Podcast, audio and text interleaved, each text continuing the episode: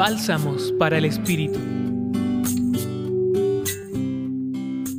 El Evangelio de hoy me comunica dos buenas noticias que deseo compartirlas. La primera es que en medio del dolor podemos fortalecer nuestra esperanza.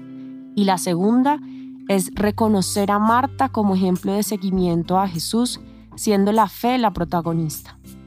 En esos momentos tan difíciles de la muerte de un ser querido, un hermano, como lo es Lázaro para Marta, se puede notar su dolor. Llevaba unos días muerto a la espera de que Jesús llegara y lo resucitara.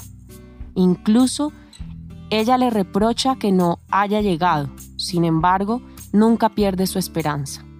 Quizás en esos momentos de sufrimiento no reconocemos que Dios nos está acompañando. Para eso, su Hijo nos da la buena nueva de ser la resurrección y la vida.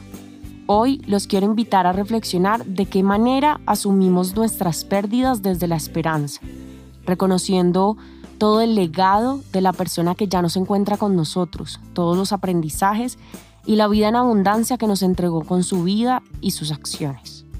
La segunda buena nueva nos la comparte Marta. Ella nos demuestra como cristianos la manera en permanecer en la fe con Jesús, confiar en Él y esperarlo siendo su discípula, nos demuestra con su profesión de fe que ese es el mayor regalo que Jesús nos quería entregar, una vida de fe cultivada que nos lleva a confiar, a creer en sus milagros.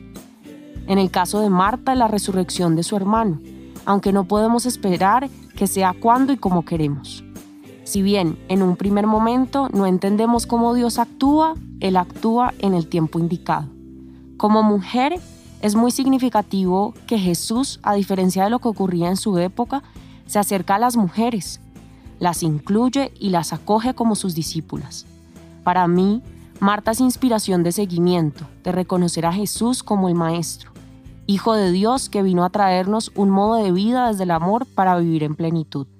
Finalmente, invito a reflexionar de qué manera reconocemos que Jesús mismo es la muestra de que la muerte no tiene la última palabra de qué manera estoy entregando todo mi dolor a Dios y compartiendo todas las alegrías que me brinda mi fe a los demás en mi vida cotidiana.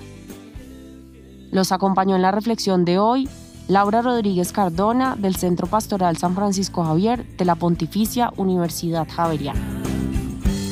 Escucha los bálsamos cada día entrando a la página web del Centro Pastoral y a javerianaestereo.com.